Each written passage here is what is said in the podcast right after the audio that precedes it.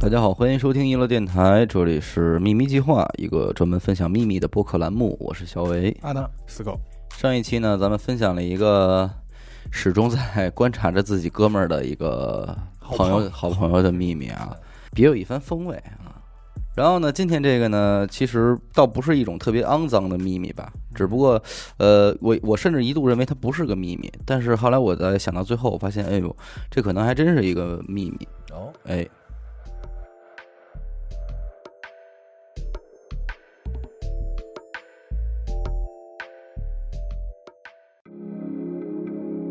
主播你们好，我是暗夜喜剧家。你看，给自个儿起这名儿，暗夜暗夜喜剧家。像一款皮肤的名字。我听了你们秘密计划里的所有音频，我很喜欢，就像在酒桌上一个喝大了的朋友讲了他的秘密，你可能也顺道把自己的秘密也就说了。作为反馈，那我也说一个吧，先来个不大不小的吧，以后看心情再说其他的。好家伙，啊东西还不少，这有故事，这人有故事。我是个自认为有很多秘密的人，可谁又不是呢？这个社会上谁都不能深究，深究起来可能让人怀疑人生。开始我的讲述吧。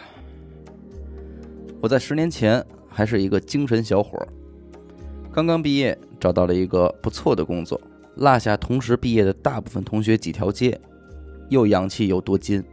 家里条件呢，不能说大富大贵吧，但肯定也不用我填补家用。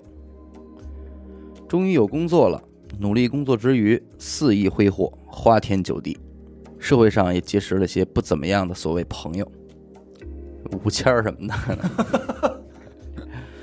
我也知道啊，那都不是朋友。后来就这样浑浑噩噩的混了十年，现在稳定了。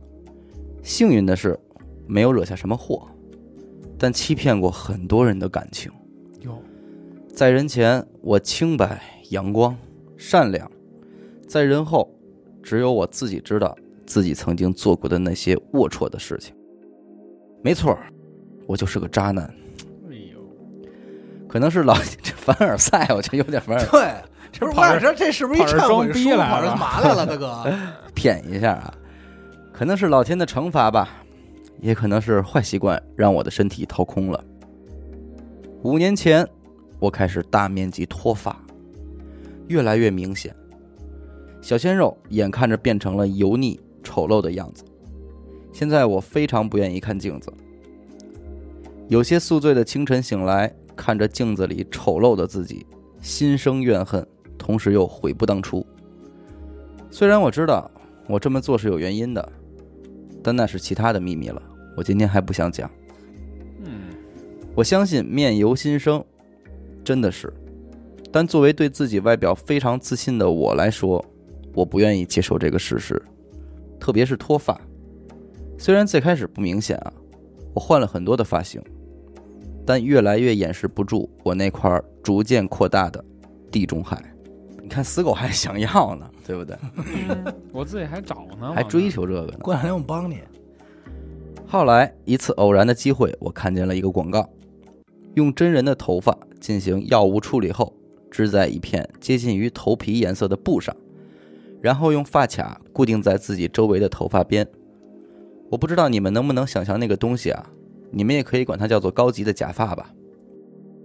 后来我就去了，按照自己的脱发范围和尺寸做了这么一顶假发，戴上以后效果非常好，跟真的一模一样。为了不被同事看出来，我特意在过年之前做好。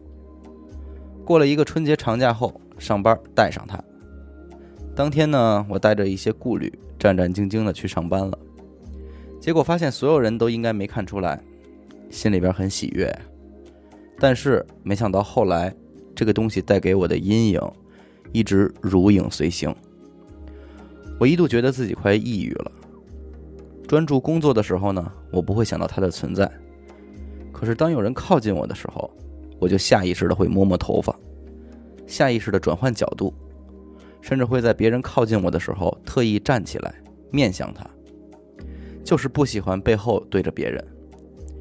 这是最开始的时候我的反应，后来呢，我不知不觉的慢慢的变得不愿意与人接触了，孤僻，多人的球类运动我也不再去参加了，就连那些想要主动靠近我的姑娘，我也拒绝深入接触，整个人冷得不行。每当晚上脱下它的时候，我如释重负。第二天戴上它，我又厌恶之极。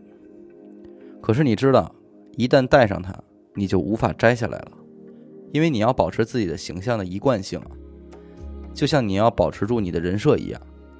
这也就让我变得越来越不自信，总是对自己进行自我批评、自我检讨，做错任何一件事儿，自己都会骂自己是傻逼、是白痴。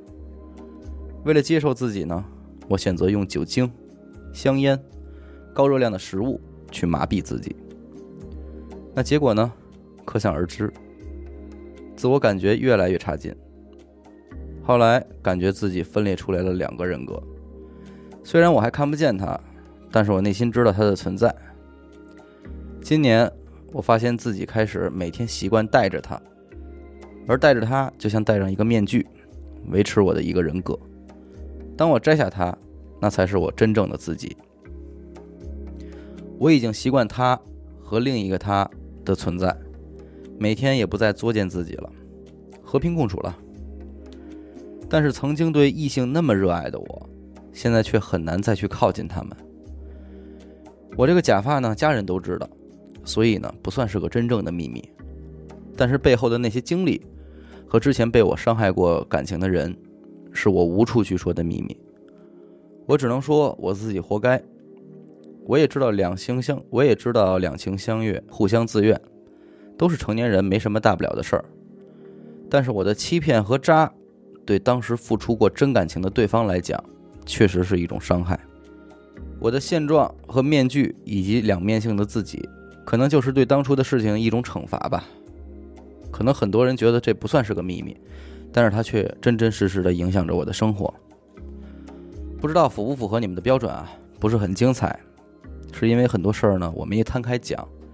一是我觉得自己太无耻了，二是尺度我也不好控制，就是希望可以感受一下自己的秘密被播放的感觉啊。目的是疗愈自己。谢谢你们。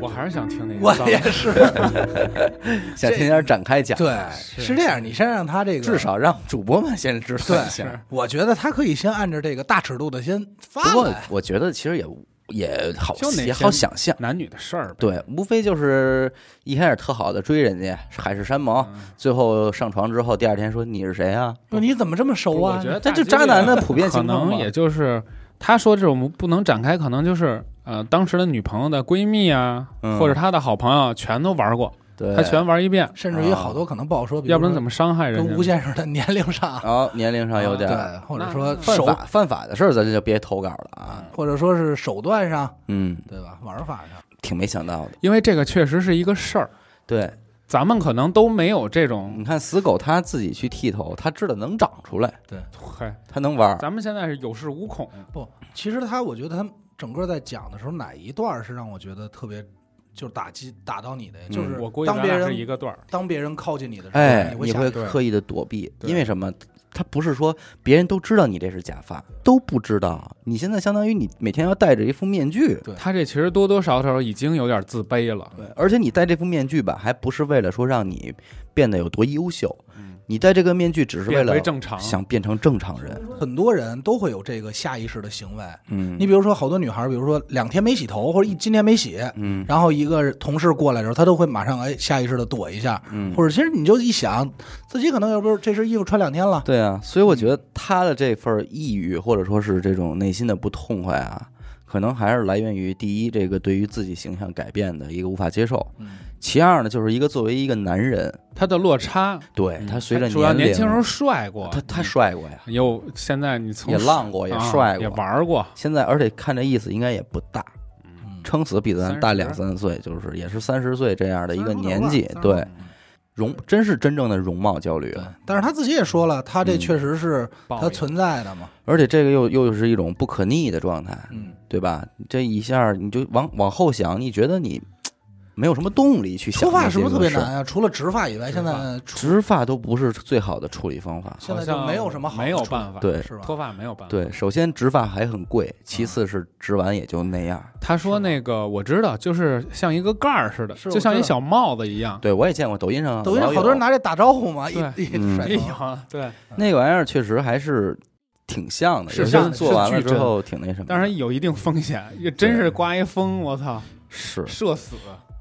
也不知道这个听众怎么想啊，但是我我让我咱们这一个旁旁就是局外人的思考，要不然试试以真面目示人。我觉得还不如试试光头呢。我觉得哎对哎对，首先你知道吗减一肥，嗯，减完肥之后瘦了之后、啊，健身健身，光头配健身，光头无敌配了健身，对，哎，没准是一好造型。对，咱们咱们因为咱也不不想好想象不出来人家什么样儿，但我对只是觉得相对来说会不会是好一点儿呢？结果光头配健身之后又扎起来了，啊，完了肯定再来点 儿，我跟你说，兄弟，想扎就得健身，哎呦我就得体力也上来了。因为这个有地儿有，有地儿没有，这肯定是嗯难受一点儿。但是他自暴自弃，这个肯定不对。对说又喝酒又抽烟，你又这样只能让你哎吃为高数热为量，数不多的那些毛毛嗯也都掉关键了是，就算他那时候他已经不在乎他头发了，他已经变成一胖子了，对。对吧？他就是因为这个那种油腻劲可儿不光是发量，你这而且完那个了那天我还听这个有一个姐们说呢，说这个这个男人老啊，有点皱纹都不怕，嗯有点白头发都不别怕，嗯就是不能胖不能秃。哦，不能又又说话又打击这位听众了，但是确实这个秃是一个女在女标生志看来性是的老去首。当其冲不太能接受的一个点，我所以身他肯边定也是这样。其实也有这样，我有一个哥们儿以前是长发滑板嗯的，现在在冲浪，嗯，呃，不好秃。但是也有正面形象啊。嗯他然后他秃，他怎么办呢？嗯他给自己弄了一个清朝，哦，啊，前面剃光，后面留辫子，他不是巨长头就发玩吗？啊了一个就玩了一就另玩了类一发型，葛玩一呀对也梳一行，大辫子冲浪，也是一折，也是一折，不不是。是也行？你想啊，秃头健身谁呀、第一个杰森斯坦森啊，嗯，你肯定想到的是是郭达老师嘛？啊对吧对对，而且好多这些年轻人，你看那理理那些光头的，嗯百分之九十都是因为有这个嗯，苦恼，他才会选择这发型。因对为对对这件事儿有的时候咱可以说是父母基因导致的。对对而这且有人还没办真法不见得是您说干了不是多少你缺德扎事儿你啊，看我扎这么多而且年我了们，也不知道您具体干了什么缺德事儿。对我不知道您到什么程度，您就是天天玩儿、夜夜玩儿，也不至于，也应该也不至您看。您于。看人家吴谦儿，对，吴谦儿还满着呢，嗯对现在吧？现在也是剃了嘛，给嗯，嗯承认自己错误嗯，呃，或或者对自己以前干的一些不太厚道的事儿进行反省是应该嗯的。这人都应该时时的，就是反省一下自己，但是也不必因为这些事儿嗯给自己施加压力，嗯说你看我这就是报应啊，他别我得这抑郁症啊就是，说你这一下一下给想窄了。既然已经是不可逆的事儿，过去了就就过去了，对吧？嗯该道歉告道歉，该怎么样怎么样。您自己都知道相由心生，干嘛还给自己活得这么窄啊？对，先让自己活得舒服，别时刻让自己处在一个特激进的状态，谁都不敢靠近。嗯其实这哥们儿，我其实可以跟你说句话，我多多少少跟你有点儿这个像，同病相怜，年轻时候也是渣，也嗯是帅，嗯真是你帅。没有，你就是说哪儿秃吧？这么多年啊，嗯，过来了，我这真的皱纹儿，哎呀，所有人见我第一面，死狗你老了，嗯皱纹儿、肥老胖狗，我就是肥胖和皱纹这块儿困扰我啊。嗯嗯，我现在已经一个四十岁的脸了，哎呀，这个脸也肥，什么呀，我也不爱照镜子，我也不出去瞎玩儿了。现在没人小妞儿一看我都躲着走，说操哪儿的呀，都是这种。一这这叫长江水一代新人换旧人，对吧你？看我多不要脸，我回家天天就照镜子。我说这大胖子谁？你丫从小就这样您您即便是没脱发，也玩不了几年了，啊。不是您那年代了。对啊，放宽心啊。OK，如果您也想向我们分享您的秘密，那么请您关注我们的微信公众号“娱乐周告”，回复“秘密”这两个字即可获得专属的投稿邮箱。我们的节目呢会在每周二的晚上九点进行更新。感谢您收听娱乐电台，这里是秘密计划，我是小伟，阿达，四狗，我们下期再见。拜再见拜。